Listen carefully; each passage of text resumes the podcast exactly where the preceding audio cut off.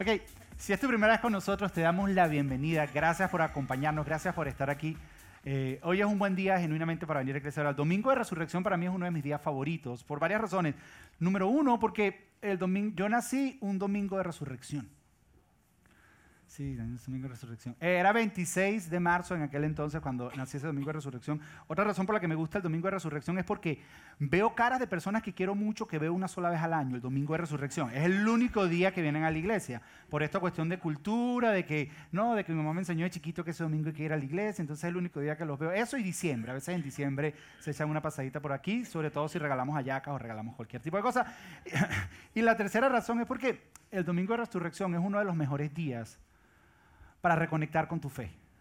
Para mí es uno de los mejores días para reconectar con tu fe. Si eres una persona que has estado un poco lejos de Dios, hoy es un buen día para volver a acercarte a Dios y volver a conectar con Él. Si eres una de esas personas que ha estado explorando con nosotros esta idea de qué es seguir a Jesús y cómo se ve seguir a Jesús, eh, hoy es un buen día para hacer eso, para tomar, para tomar esa decisión. ¿Por qué? Porque lo que celebramos hoy es el fundamento de nuestra fe. Yo no sé si tú sabes que el fundamento de la fe cristiana no son los cristianos, gracias a Dios que el fundamento de la fe cristiana no son los cristianos. El fundamento de la fe cristiana no es buen comportamiento. El fundamento de la fe cristiana tampoco es em, oraciones contestadas. El fundamento de la fe cristiana no es entender todo lo que Dios dice. El fundamento de la fe cristiana es mucho de lo que vamos a hablar el día de hoy. Y a mí siempre me ha parecido muy interesante, no sé que, que, si a ti no te parece interesante, pero un día como hoy, millones de personas en el mundo entero, es más, se cree que un tercio de la población mundial entera, juntos se reúnen a celebrar a un carpintero judío, que lo único que conocemos de su vida son tres años. No conocemos más nada de él. Este, este, este carpintero no tenía ni Facebook, ni Instagram, ni canal de YouTube. Y sin embargo, el día de hoy, todavía nosotros estamos celebrando su nombre. Nunca escribió un libro, simplemente vivió por tres, eh, eh, conocemos de él tres años de su vida. Y el día de hoy un tercio de la población mundial se reúne a adorar el nombre de Jesús. Es más, los historiadores lo llaman el misterio de la historia, porque es un misterio, ah, eh, no estoy para ninguna de las dos llamadas que están entrando, gracias. El misterio, los historiadores lo llaman el misterio de la historia, porque para ellos no tiene sentido. Cuando, cuando los historiadores agarran a Jesús y, lo comparan eh, con otros movimientos, otras religiones, si se pudiera llamar, no tiene sentido para ellos. Es más, yo creo que el día de hoy es una de las evidencias más grandes de que la fe cristiana no es una religión, que es mucho más que eso. Porque cuando los sociólogos, de alguna manera, agarran los patrones en cómo se forman las religiones, no encaja con la fe cristiana. O sea, cuando, cuando tú agarras, los sociólogos han hecho, han hecho estudios y se han dado cuenta que para iniciar una religión o cualquier movimiento, eh, necesita ciertos parámetros o ciertos eh, patrones o ciertos pasos o cierta fórmula. Hay una fórmula si tú quieres inventar una religión. El día que tú te quieres inventar una religión tienes que seguir la siguiente fórmula. La fórmula es la siguiente. Y cuando yo te lo diga vas a, recordar algunos movimientos o algunas religiones que se fueron formadas. Por ejemplo, lo primero que tiene que haber es un momento de tensión en una ciudad o en un país. Tiene que haber cultura y tiene que haber división. Tiene que haber dos personas. Están los que gobiernan y están los oprimidos. Entonces, mientras está eso ocurriendo, se levanta un líder carismático. Y este líder carismático empieza a hablar a favor de los oprimidos y empieza a, decir ideales, a decir principios necesarios que necesitan ser cambiados. Y empieza a usar frases, declaraciones y eslogan que de alguna manera empiezan a resonar con las personas y las personas dicen, wow, yo decido creer lo que él dice, creerme lo que él dice. Y esa multitud que está oprimida empieza a levantarse, empieza a levantarse, empieza a levantarse, empieza a generar un movimiento que produce un cambio al status quo que hay. Y entonces ese líder carismático que se levantó y, habló todo lo que habló, se convierte en el héroe, se convierte en la leyenda, se convierte en ese que todo el mundo cree. Es el héroe. Pero lo interesante es que cuando ese líder carismático muere, todos sus seguidores se reúnen y dicen, su mensaje no debe morir. Su mensaje tenemos que continuarlo a las próximas generaciones. Su mensaje necesita continuar y agarran esos eslogans, esas declaraciones, esos principios y esos valores y hacen libros, se empiezan a juntar y así es que se empiezan a crear religiones y diferentes movimientos. Es así como se generan movimientos, así es que se generan religiones. Piensa en los mormones, piensa en diferentes religiones. De esa manera fue que se formó. Se levantó un líder religioso, habló algo diferente a lo que por lo general se, se hablaba. Sus seguidores dijeron, tenemos que seguir con ese mensaje. Ahora, cuando tú aplicas ese patrón y lo pones a Jesús, no funciona. Porque la iglesia, que hasta el día de hoy sigue viva, no nació de esa manera. nació muy diferente al patrón de cómo se generan las religiones. para empezar, Jesús nunca vino y nunca proclamó que Él venía a hacer una revolución. Jesús nunca habló de que Él iba a ser alguien que trae una revolución. Es más, hubo momentos que trataron de ponerlo en contra de Roma, diciendo que Él venía a traer una revolución contra Roma. Y quisieron ponerlo en contra de Roma y Jesús decía cosas como, den al César lo que es del César. Es decir, den a Roma lo que es de Roma y denle a Dios lo que es de Dios, queriendo decir no, yo no vengo a traer una revolución. Es más, cuando Pilato lo estaba interrogando, él le preguntó, pero tú hablas de que vas a establecer un reino. ¿De qué reino hablas? Como queriendo decir, ok, estás empezando una revolución. Eh, Jesús le dice, el reino del que yo hablo no es de este mundo. O sea, Pilato, relájate, no te estoy quitando el puesto a ti. Relájate, Roma, que yo no vengo a quitarte el puesto a ti. Es más, cuando Pilato termina de interrogarlo, antes de llevarlo a la crucifixión, él sale y dice, no encuentro ningún argumento para crucificarlo, este hombre es inocente. Está queriendo decir, él no está levantando ninguna revolución. Entonces, e-, Jesús no vino a eso. Hubo otros que dijeron, él venía a traer una revolución religiosa. Entonces los judíos empezaron a decir que venía a traer una revolución religiosa y Jesús le decía cosas como, yo no he venido a cancelar la ley de Dios, sino he venido a cumplirla. Y ustedes debieran hacer lo mismo, les decía. ¿Sabes que ustedes, ustedes debieran hacer lo mismo? Es más, él elevó el estándar de la ley de Dios. O sea que Jesús no vino a traer una revolución, pero lo más interesante es el mensaje de Jesús. Porque el mensaje de todas las religiones y patrones que se crean, de alguna manera, eh, este líder carismático que habla, habla de principios, valores e ideales. Y eso es lo que se pasa de una generación a otra. Pero el mensaje de Jesús era diferente, porque el mensaje de Jesús era acerca de Jesús. El centro del mensaje de Jesús era Jesús.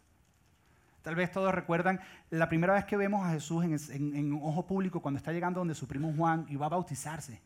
En ese momento Jesús llega y Juan, Juan no dice, aquí está el que nos va a enseñar algunos principios y algunos valores. Él no dice, aquí está el que nos va a enseñar acerca de los pasos para perdonar. Aquí está el que nos va a enseñar principios para vivir feliz. No, ¿qué dice él? Él dice, aquí está el Cordero de Dios que quita el pecado del mundo. Y, Jesús no le dijo, ay Juancho, te pasaste.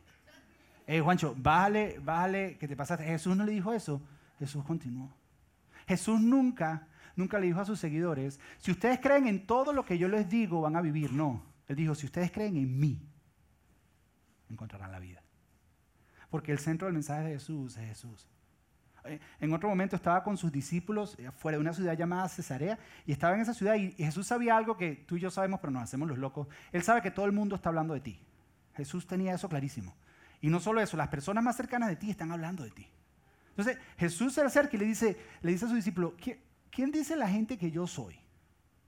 Y ellos, y ellos le dicen, bueno, unos dicen que eres Juan, otros dicen que eres un profeta, y luego va una pregunta más difícil, porque Jesús sabía esto, yo no sé si tú lo sabes, pero los más cercanos de ti hablan de ti. Jesús le dice, ok, ¿y qué dicen ustedes quién yo soy? ¿Quién soy yo para ustedes? Y todos conocemos la declaración. Pedro le dice, yo creo que tú eres el Cristo, el Hijo del Dios viviente, el que estábamos esperando. Y Jesús no le dice, hey Pedrito, te pasaste. Ahí sí te pasaste, se te voló. No. Le dice, lo que estás diciendo es verdad. Y no solo es verdad, te lo reveló Dios. ¿Por qué? Porque el mensaje de Jesús era Jesús. Era el centro de su mensaje. Eh, eh, en otra ocasión le vinieron y le dijeron que un amigo muy cercano de él estaba enfermo, alguien que él amaba mucho estaba enfermo. Y que estaba a punto de morir si Jesús tenía la capacidad de sanarlo. Y Jesús dice, ¿sabes qué? No voy, me quedo. Lo que yo siempre he pensado, cuando leo esa historia, digo, esto no se lo inventaron, esto tiene que ser real. Porque ¿quién se inventa una historia donde tú tienes la capacidad de sanar a la persona que se está muriendo y tú dices, me quedo, no voy. Ponte a pensar por un segundo eso. No me quedo. Yo imagino Juan, que es el que escribe la historia, hablando con los demás discípulos diciendo, hey, ¿qué tal si nos saltamos esta parte de la historia? Porque es que Jesús no se ve muy bien aquí, eso de que se quedó. Eso no, o sea, como que, como que no encaja. O sea, sí, yo sé que al final lo resucita, pero esperar que se muera está como que fea la cosa, ¿no? Mejor saltémonos esa parte y decimos que pero no, él espera que se muera y va. Y cuando va, se encuentran las dos hermanas de Lázaro, Marta y María, y las dos le dicen lo mismo, le dicen lo siguiente, le dicen, llegaste tarde. Dicen, ¿sabes qué Jesús? No respondiste a mis peticiones. ¿Alguna vez has sentido que Dios llegó tarde o que no responde a tus peticiones? sabes que llegaste tarde, no respondiste a mis peticiones. Es más, les dice, les dice, ahora nos cuesta creer, porque te pedimos. ¿Y qué les responde Jesús? Jesús, Jesús no les dice, Jesús les dice, a ver, voy a explicarles qué fue lo que pasó aquí. Jesús no le dice, voy a dar unos consejos para ver cómo sobrellevar esta situación que están viviendo difícil. Jesús no le dice, a ver, a ver, eh, yo sé que lo que están viviendo es difícil, ahora tienen que hacer esto, voy a dar unos principios, unos valores, unas ideas. No, Jesús no les dice eso. ¿Qué les dice Jesús? Jesús les dice, yo soy la resurrección y la vida. Y luego dice, el que cree, pero no, no, no el que cree en mis historias, no el que cree en mis enseñanzas ni siquiera, no el que cree en mis parábolas, no dice, el que cree en mí vivirá. Porque el centro del mensaje de Jesús es Jesús. En una otra ocasión está hablando con sus discípulos y él les está contando de que él va para un lugar y va a preparar un espacio para ellos y luego va, a regresar. Y ellos están todos confundidos y está para donde el Padre. Y uno se le acerca y le dice que, ok Jesús, estamos confundidos. Muéstranos al Padre y ya entendemos qué es lo que estás hablando. ¿Qué hace Jesús? Jesús no le cuenta una historia del papá del Padre. No o no les cuenta una historia o no les dice la definición del Padre es esto. ¿Qué hace Jesús? Jesús les dice, el que me ha visto a mí, ha visto al Padre. Porque el mensaje de Jesús no está basado en historias o en cuentos o en principios. El centro del mensaje de Jesús era Jesús. ¿Y sabes cuál es el problema con eso? Que cuando tú sigues los patrones de religiones, cuando Jesús muere, muere su mensaje. Porque si Él es el centro de su mensaje, cuando Jesús muere, su mensaje muere. Cuando Jesús muere, muere su movimiento. Cuando Jesús murió, ninguno de los discípulos se sentaron y se reunieron y dijeron, ok, ya murió nuestro líder Jesús, vamos a agarrar todas sus enseñanzas y vamos a enseñarlas de generación en generación y vamos a comenzar una religión. No, ¿por qué? Porque el centro de la enseñanza era Jesús y si Jesús murió, murió su mensaje. Cuando Jesús murió, ya la gente dejó de creer en Él. Cuando Jesús murió, nadie tomaba en serio sus enseñanzas. Cuando Jesús murió, no había cristianos. No había nadie que siguiera a Jesús. Cuando Jesús lo pusieron preso, ellos perdieron la fe. Nosotros conocemos la historia de Pedro, siguiendo a ver qué era lo que le estaban haciendo a Jesús, se lo encuentra un adolescente en una fogata y dice, yo a ti te conozco, yo a ti te conozco, tú, eres de esos de los que estaba con él. Y Pedro dice, yo a ese ni lo conozco. ¿Por qué? Porque cuando lo pusieron preso, ellos perdieron la fe, pero cuando Jesús murió, ellos perdieron la esperanza. Ellos perdieron la esperanza de un Mesías. Todas las historias que les había contado murieron. Todos los principios que les había dicho. ¿Por qué? Porque si Él murió, ¿cómo si tú eres el Mesías vas a morir si el Mesías no está supuesto a morir? Si tú dices que eres la resurrección y la vida, ¿cómo crucifican a la vida? ¿Cómo muere la vida? Si tú, si tú dices que eres el Hijo de Dios, el Hijo de Dios no lo pueden matar. Y cuando murió Jesús, murió el movimiento de Jesús. La pregunta es, si eso pasó, ¿Por qué el día de hoy estamos celebrando a Jesús?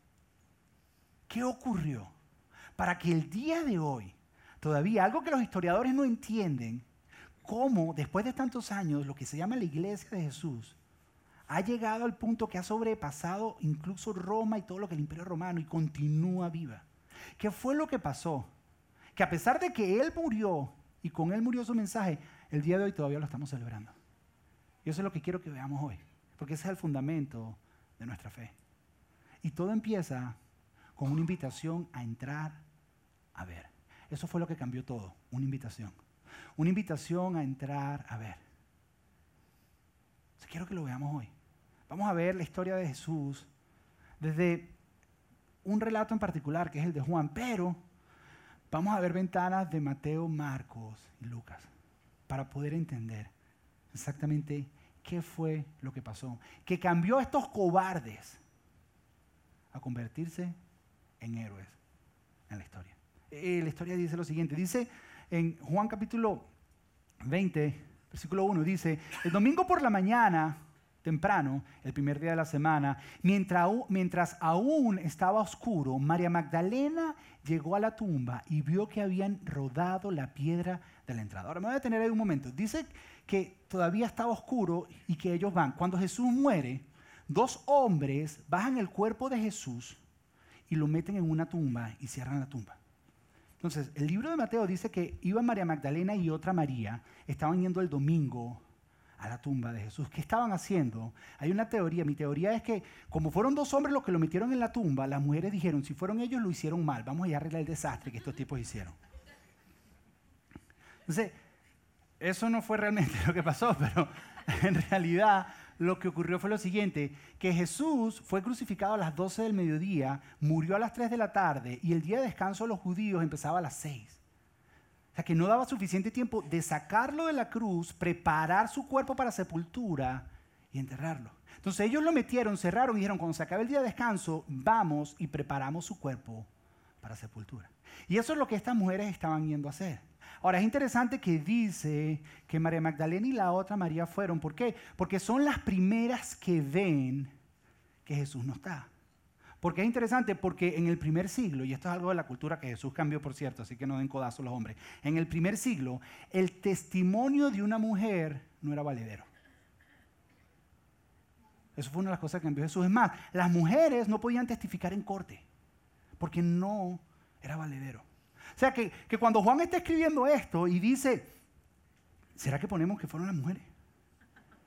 Porque es que cuando las primeras personas lean esto, no lo van a creer. Porque, vamos a decir, y yo me pregunté, ¿por qué escribieron que fueron mujeres las primeras que vieron? Y, yo creo que una de las razones es porque las primeras que lo vieron fueron mujeres.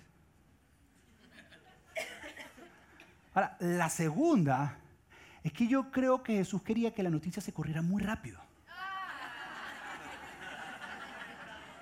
En ese entonces no había ni Facebook, ni YouTube. Él quería que todo el mundo se enterara. Él dijo, que sean primero unas mujeres y todo el mundo se va a enterar. Pero el hecho, el hecho es que las mujeres van y lo ven y miren cómo reaccionan. Mira qué interesante, mira cómo reaccionan. Dice, Dice que corrió, dice que ella se dio cuenta, dice, corrió y se encontró con Simón Pedro y con el otro discípulo a quien Jesús amaba. Les dijo, sacaron de la tumba el cuerpo del Señor y no sabemos dónde lo pusieron. Mira, va y se encuentra Pedro y se encuentra con el otro discípulo al que Jesús amaba. Y quien está escribiendo esto es Juan. Y Juan, eh, él se dice en tercera persona que él es el otro discípulo que Jesús amaba. No sé si entiende, él se cree la gran cosota. Encontró a Pedro y a mí que me amaba más, es lo que le está diciendo. ¿Ok? Encontró a Pedro y ya, por cierto, a mí, él escribe así como tercera persona gritándose la gran cosa. Juan tenía una peculiaridad. Entonces dice, el otro discípulo que Jesús amaba, lo encontró y les dijo, y es interesante lo que la mujer les dice, la mujer les dice lo siguiente, les dice, el cuerpo del Señor lo sacaron y no sabemos dónde lo pusieron. Para ella no era que Jesús había resucitado, era que se habían llevado el cuerpo. Ella todavía entra y ve que no está y todavía no cree. Ve que mueven la tumba y dice, ni entró, vio que movieron y salió corriendo y dijo, se lo rebaron. Porque para los seguidores de Jesús, Jesús estaba muerto y iba a seguir muerto. E-, ellas no creían. Es más, Lucas dice que cuando ellos escucharon esto, cuando ellos escucharon eso, dice que no le creyeron a las mujeres, que básicamente dijeron, estas están en shock. Con razón, el testimonio de ellas no se cree en corte, porque se inventan unas cosas, ¿cómo es eso? Entonces dice que corren. Entonces pasa algo interesante porque ellos escuchan y ellos van a ir a cerciorarse de qué fue lo que vieron estas mujeres. Y, dice lo siguiente, dice, dice, Pedro y el otro discípulo se dirigieron hacia la tumba, salen hacia la tumba. Y mira esto para que conozcas un poquito de Juan. Dice, ambos iban corriendo, pero el otro discípulo más a prisa que Pedro y llegó primero a la tumba. Este es Juan, que tiene 90 años cuando está escribiendo esto. Dice, yo quiero que todo el mundo sepa cuando lea la historia que yo corro más rápido que Pedro. Y que yo llegué primero a la tumba. No solo que Jesús, sino corría más rápido que Pedro. Y es bien interesante porque llega corriendo y llega a la tumba. Llega corriendo y llega a la tumba y mira lo próximo que dice. Llegó a la tumba, se agachó a mirar adentro, vio los lienzos de lino apoyados ahí, pero no entró. No entró. No entró porque es una tumba. ¿Quién entra en una tumba? Todavía está oscuro. Pero yo, yo me imagino, yo me imagino a Juan llegando y parándose así y de afuera viendo todo. O sea, viendo los lienzos y viendo... Es más, la palabra ver ahí en el original es que vio físicamente nada más, el sentido de ver. Y simplemente le estaba viendo y desde afuera, él estaba tratando de poner lógica en lo que había pasado, pero desde afuera. Él estaba tratando de entender desde afuera y diciendo, ¿qué fue lo que pasó? Y trata de poner sentido a todo lo que está viendo, que está dentro, pero él está afuera. Y yo creo que muchas personas están así con la fe. Yo creo que muchas personas están así con seguir a Jesús. Que desde afuera ves lo que Dios hace en la vida de otras personas y tratas de entenderlo y no puedes. ¿Sabes por qué no puedes? Porque hay muchas cosas que desde afuera no vas a entender. Hay muchas cosas que desde afuera no tienen sentido. Entonces a lo mejor tú estás viendo cosas y te haces preguntas como, ¿será que mi vida tiene un propósito? ¿Será que Dios tiene algo para mi vida? ¿Será que, en todo esto que me está pasando hay un plan de Dios? Dios no entiende. ¿Y sabes cuál es el problema? El problema es que estás afuera tratando de poner a lógica algo que se entiende adentro. Sí, entonces él estaba afuera y tratando de poner en lógica y tratando de ver y tratando de entender como muchos de nosotros estamos con nuestra fe esperando afuera, afuera y afuera. Entonces, lo próximo que ocurre, mira lo próximo que dice, dice, luego llegó, Simón Pedro y entró a la tumba, este sí lo paró, este fue de una para adentro. Dice, entró, él también notó, que esta palabra notó es vio otra vez, notó los lienzos de lino allí, pero el lienzo que había cubierto la cabeza de Jesús estaba doblado y colocado aparte de las otras tiras. Por alguna razón Jesús dobló la cabeza y se lo dejó acomodadito. Pero dice que él entró y notó, y esta palabra notar en el original o vio es la palabra investigó. Yo imagino que cuando Pedro entró y, Juan así afuera y Pedro adentro, yo imagino que Pedro agarró los lienzos y dijo, estos parecen los lienzos que le pusimos a Jesús. Yo, yo, yo creo que sí son. Porque si tú has estado adentro, tú sabes que muchas veces a través de tu vida Dios te deja algunas evidencias para que tú sepas que Él está orando y que está trabajando. Entonces, él, empieza a ver y empieza a investigar y empieza a decir, yo, creo que este sí es. Yo, creo que algo pasó. Y eso hace que Juan haga algo. mira lo próximo que hace Juan, dice, entonces el discípulo que había llegado primero, para que quede claro que él ganó la carrera, dice, el discípulo que había llegado primero a la tumba también entró, vio y creyó. ¿Sí ves? Él entró y la palabra ver dice que percibió. Dice que pudo comprender. Yo creo que en ese momento Juan pudo entender lo que ocurrió en la cruz. Pero fue cuando agarró los lienzos en sus manos, cuando entró pudo ver, pudo entender.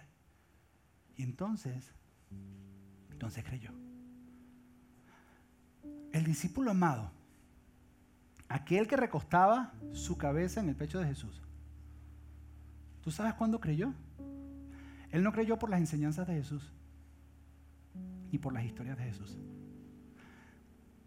Él no creyó ni siquiera por la cruz, porque él fue el único que estaba al pie de la cruz. La cruz no lo hizo creer. ¿Sabes qué lo hizo creer? Que entró. Que entró y que vio. En muchos de nosotros, en nuestra fe, vemos lo que Dios hace en la vida de otras personas y no nos atrevemos a entrar. No nos atrevemos a dar el paso y decir, voy a intentar esto. Y estamos tratando de darle sentido a cosas de nuestra vida desde afuera.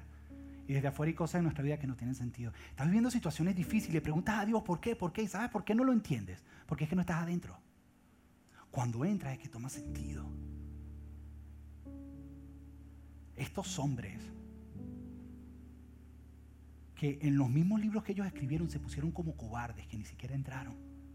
Sus vidas fueron transformadas para siempre. De ahí en adelante se pararon como valientes y héroes y empezaron a hablar. Y el mensaje de ellos no eran las enseñanzas de Jesús. ¿Sabes cuál era el mensaje de ellos? Ustedes mataron a Jesús. Él resucitó. Nosotros lo vimos. Arrepiéntanse. Eso era lo único que tú, tú, lees lo que se llama el libro de los Hechos, que es la, historia de la iglesia cuando comenzó. Y ellos simplemente decían, ustedes crucificaron a Jesús. Porque eso había, eran 40 días de que Jesús había sido crucificado. Decía, ustedes crucificaron a Jesús. Él resucitó. Nosotros lo vimos porque más de 500 personas lo vieron. Nosotros lo vimos. Así que arrepiéntanse. Ese era el único mensaje. Ellos no hablaban ni la parábola del Padre, ni hablaban de nada de eso. Y eso fue el fundamento de la iglesia. Pero ¿sabes cómo cambió? Porque entraron y vieron. Porque cuando entraron y vieron, dice que el mismo poder que levantó a Jesús de los muertos está en ti. Ese fue el poder que estaba en ellos. Hay áreas en tu vida que tú no entiendes. Y tal vez no las entiendes porque has estado afuera todo el tiempo. Y estás tratando de ponerle sentido a tu vida desde afuera. Jesús te invita a que entres porque eso es lo que te va a transformar. Eso es lo que transformó el mundo entero. ¿Sabes por qué ellos entraron a la tumba? Porque la tumba estaba abierta. Las tumbas por lo general están cerradas. Y yo toda mi vida creí que la razón por la que la tumba se abrió era para que se abrió era para que Jesús saliera. Siempre lo creí porque cuando tú lees la historia de Lázaro, Jesús dice, muevan la piedra y Lázaro sale. Pero cuando tú lees la historia de la resurrección de Jesús en el libro de Mateo, dice que un ángel mueve la piedra y después que el ángel mueve la piedra le dice a los que están ahí, entren y vean que él no está. Eso significa que cuando movieron la piedra ya Jesús no estaba. Jesús no necesitaba que movieran la piedra para él salir. ¿Tú sabes para qué se movió la piedra? Para que los discípulos entraran, vieran y creyeran. ¿Sabes para qué se movió la piedra? Para que tú entraras, para que tú vivieras y para que tú creyeras. Hay momentos en la vida que tienes que creer para ver, pero hay otros momentos que tienes que ver para creer. Y hoy Jesús, en este domingo de resurrección, una vez más, a muchos aquí está quitando la piedra y te está invitando a entrar para que veas y entiendas lo que Él hizo por ti, para que puedas creer. ¿Cómo lo hace? Es simplemente una invitación que te está haciendo. ¿Y cómo entro, Josué? Es bien fácil. Haciendo una oración donde dices, yo creo. Yo decido entrar, yo creo, yo pongo mi confianza en ti, Jesús. Y cuando haces esa oración, algo ocurre dentro de ti que no sé cómo explicártelo. Tu vida no cambia, pero tu manera de ver la vida sí. Y como tu manera de ver la vida cambia, tu vida cambia. Pero hay gente que piensa que es algo mágico. Sí, tu vida cambia. Pero lo principal que cambia es tu manera de ver la vida. Porque después que Juan entró y vio y creyó, ya él vio la cruz diferente. Porque cuando él estuvo ante la cruz, la vio como muerte pero cuando la vio desde la resurrección, la vio diferente. Tu vida sí cambia, pero lo más importante que cambia es tu manera de ver la vida, porque ves y crees. O sea, aquí hay personas que se han estado haciendo preguntas por años de situaciones en su vida y le has preguntado incluso a Dios. Y Dios lo que quitó la piedra es para que entres, veas y creas. Porque desde afuera hay cosas que no tienen sentido, hay cosas que no tienen lógica. Es solo los que están adentro pueden entender. Y yo quiero invitarlos a entrar. ¿Cómo lo vamos a hacer? Una oración. Y si tú hoy eres una persona que tú dices, ¿sabes qué, soy?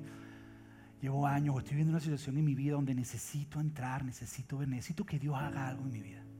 Yo quiero invitar a que repitas esta oración conmigo.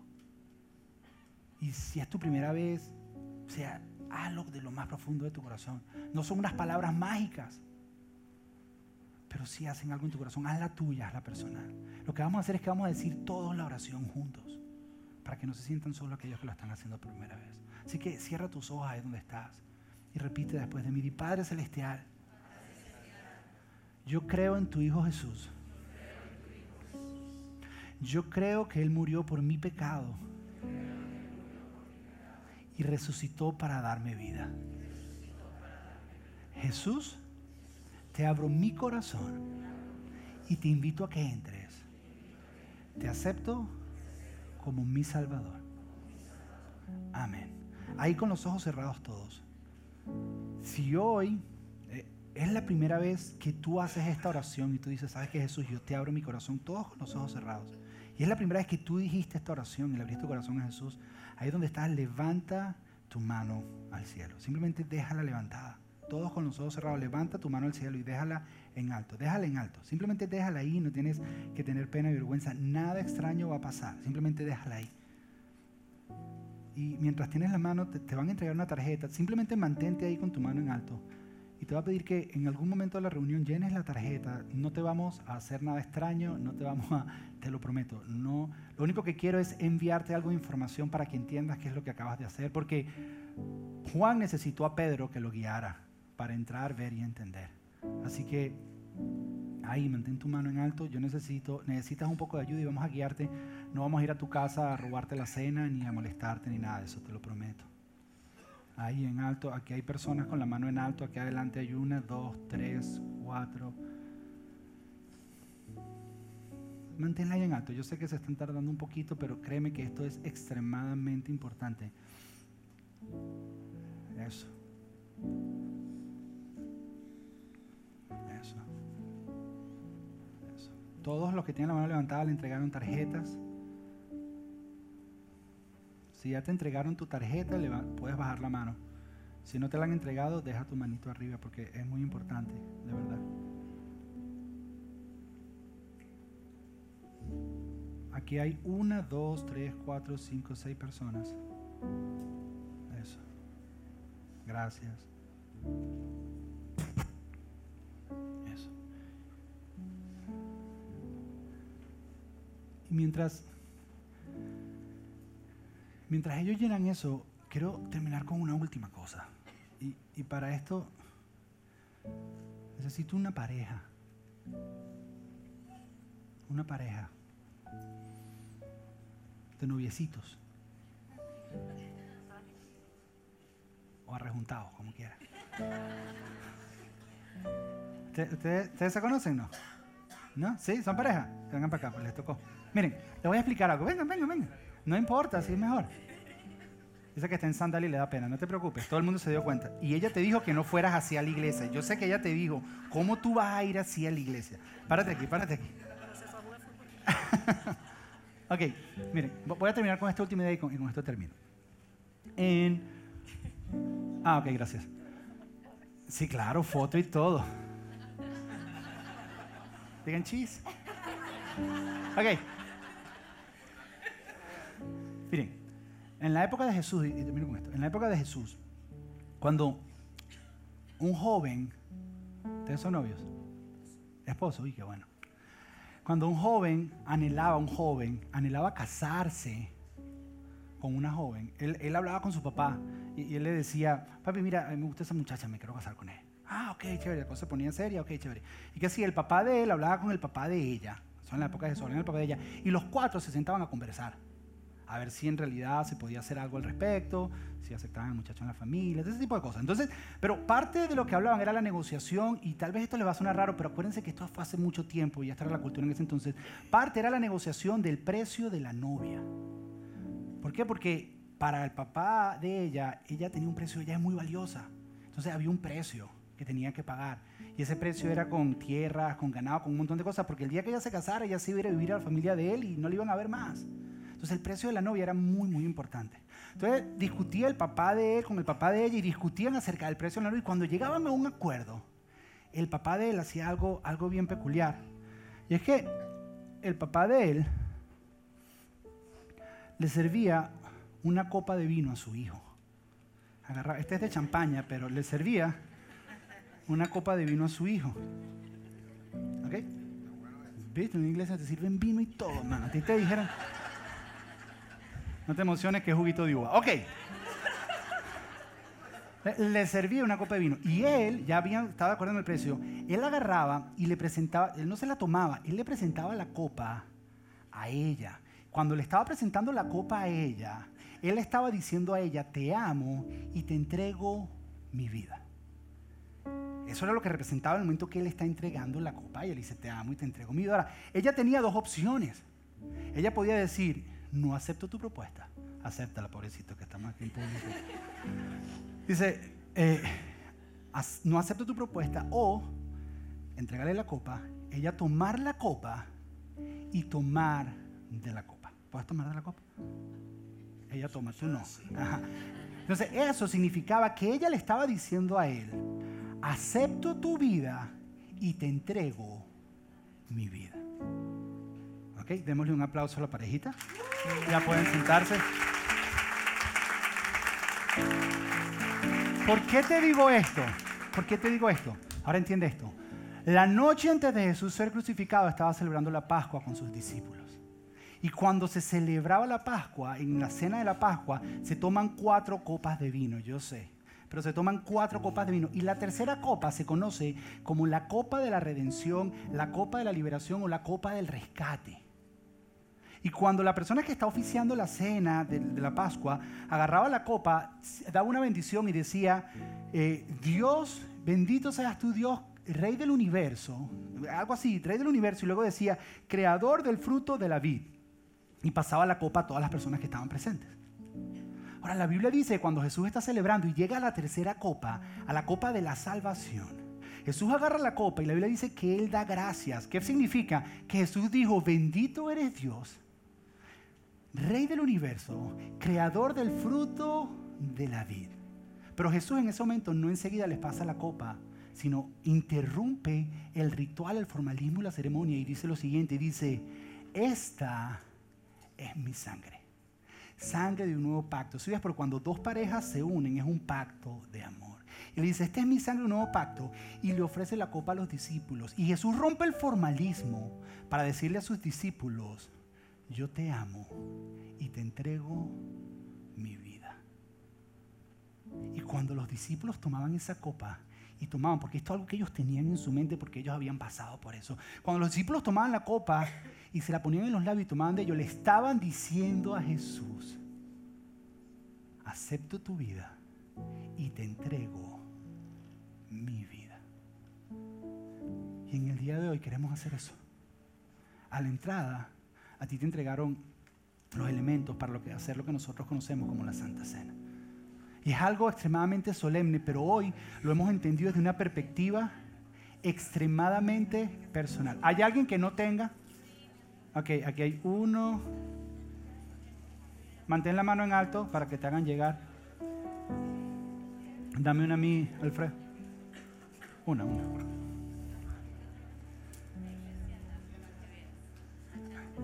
¿Ya todos la tienen? Ok. Destapa la parte transparente de arriba y sácate la obleíta que está ahí, digo, el pan. Ok. Y de una vez destapa el vino. Porque después la abridera. Ok. Vamos a celebrar juntos la Santa Cena.